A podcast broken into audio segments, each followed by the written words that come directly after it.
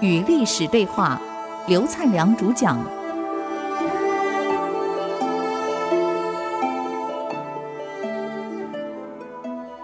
好，欢迎各位好朋友，我们回来与历史对话。我是刘灿良。讲到我们太穷了，那怎么办？我永远记得我那个大哥哥跟我说，他大我四岁。哎呀，我们这么穷啊，灿良啊，我们怎么办？我们要翻身，目标就是翻身。我不能这样饿下去呀、你想到，我们去帮他隔壁看牛，在山上，当时擦屁股拿什么擦？你们知道吗？民国四 四十年的时候，嗯，你们猜猜看，各位听众，捡石头，很多人用树叶，树叶不行，树叶不会吸水啊，擦不干净啊。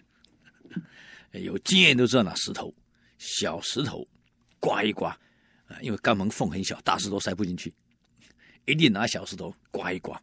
不但可以刮出来，而且还有吸水功能。啊，我们是拿小石头擦屁股的，各位啊，在家里是拿小棍子哎，啊，所以他说我们这么穷应该怎么办？后来我们想了，有了，只有两条路可以走，一条是高学历，一条一定要有一技之长。后来我选择了高学历。他选择一技之长。他小学毕业后，当时台北有一家最现代化、最大的那个美容美发叫白兰，他做美容师去了。后来开创出自己一条最大路出来。台湾最大两家美容美发连锁，一家曼都，一家珀菲尔，各位恐怕有印印印象，就他们搞出来的。发了，我是学的高学历，八零年代回来后，他把我找去当顾问。帮他做连锁，教他怎么做连锁，啊，每一个店怎么让员工入股，而且让员工大股，就这样做起来了。所以目标清楚，我们年轻人有了目标，就会朝着这个方向去努力。为什么？我们的学生、大学生基本上没有目标，啊，反正进了大学嘛，啊，父母亲要嘛，我就读嘛，啊，混到毕业嘛，毕业干什么再说嘛。船到桥头自然直嘛，可大陆学生不一样。你去大陆看看大学生，他们的学生聚在一起聊天的内容。我们的学生聊天内容不外乎吃喝拉撒睡觉交异性朋友。他们聊的内容就是我要考证照，我要做什么，我要创什么业，我找什么工作，我要我我要去哪里。两岸的学生完全不一样啊，人家目标清清楚楚啊，我们没有目标啊。没有目标的人一定会堕落。一个国家没有目标，这国家一定堕落；一个公司没有目标，这公司会堕落。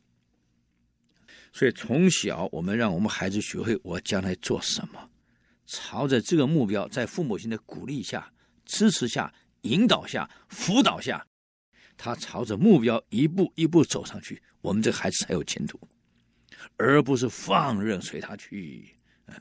但是没有尽责任的父母亲啊！现在学校也不引导学生去找目标了，反正我是来来来学校教完书我就走啊。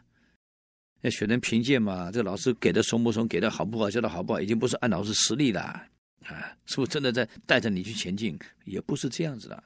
所以我现在担心是国家永远说的国家的发展没有目标，军没有目标。全朝百官就没有目标，老百姓就没有目标，那么时间拿来干什么？完了，思维堕落了。每天就是游乐啊，打高尔夫啊，吃饭、应酬、喝酒、唱歌，美女、俊男。所以熊远说，皇上，我们社会不是这样子吗？这是我们的第二个过失，第三个过失，用的人都不是人才。你用哪些人？皇上，你告诉我，啊？当然，那个时候还没有科举制度，科举到了隋文帝以后，才采用考试的方式是最公平。我来试看谁行。魏晋南北朝的选举制、推举制混合用。选上来推上来的人，你看熊远怎么说？上品无寒门，下品无士卒，因为选的人都是选上来的，选举上来的，每天都搞好人际关系，天天去送白帖、送红帖，应付红帖、白帖，应付各种人际关系，把人的关系搞好了，庄脚搞好了，我就选上来了。而选上来的，不管人品，不管才华，不知道，只是有个虚名。哇，这个人名气好大，他会做关系嘛，会做公关嘛，啊，他会搞宣传嘛，会包装嘛，会利用媒体嘛。所以虚名非常大，而实在没有实才，都在搞哗众取宠的行为，用这样来争取到选票，被选上来。皇上不是这样吗？这样的人来治国。整个朝廷充满的全部是虚假妄为、哗众取宠，国家没有实质的建设，那互相谄媚，互相结为党羽，啊，互相捧，互相拉，拉帮结派，否则我哪有支持者？嗯，我哪有人帮我宣传？我怎么会有选票？这样下来，我们国家用的人尽是些虚名的。虚妄的、没有真实实力的，就是会坑蒙拐骗偷的，通通上朝了。皇上，我们这样偏安在江左，你还能偏安多久？第四个问题，既然这样，那好，你要有很好的评估制度、考核制度。我们政府官员用的又没有评估的考核制度，完全看关系。完全看官说，完全看攀援附会，完全看皇上你个人的嗜好，啊！所以你看那些权力越高的，越是结党。皇上这样下去，又没有一个好的升迁制度，升迁完全靠官说，靠关系啊，靠会吹牛、会捧、会拉帮结派、会结党营私啊，会搞关系。皇上，这是我们最严重的第四个过失。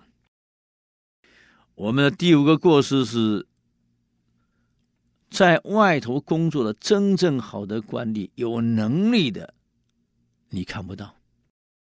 其次，真正的谏言实话你听不到，真话实语你听不到，真事实情你看不见。那么你的赏罚就不公平了。赏罚一旦不公平，努力的人不再做了，攀援附会、作假弄虚的人更加严重厉害了。因为借这个机会，他们得的更多。这五个过失，皇上您要不警觉到，我们可能这个偏安江左的政权。可能不会拖太久呀，各位，我们思维一下，熊远这个话虽然是很久很久，在一千多年前讲的，我们再思维一下，有没有道理啊？好，我们休息一下啊，等会儿继续历史对话。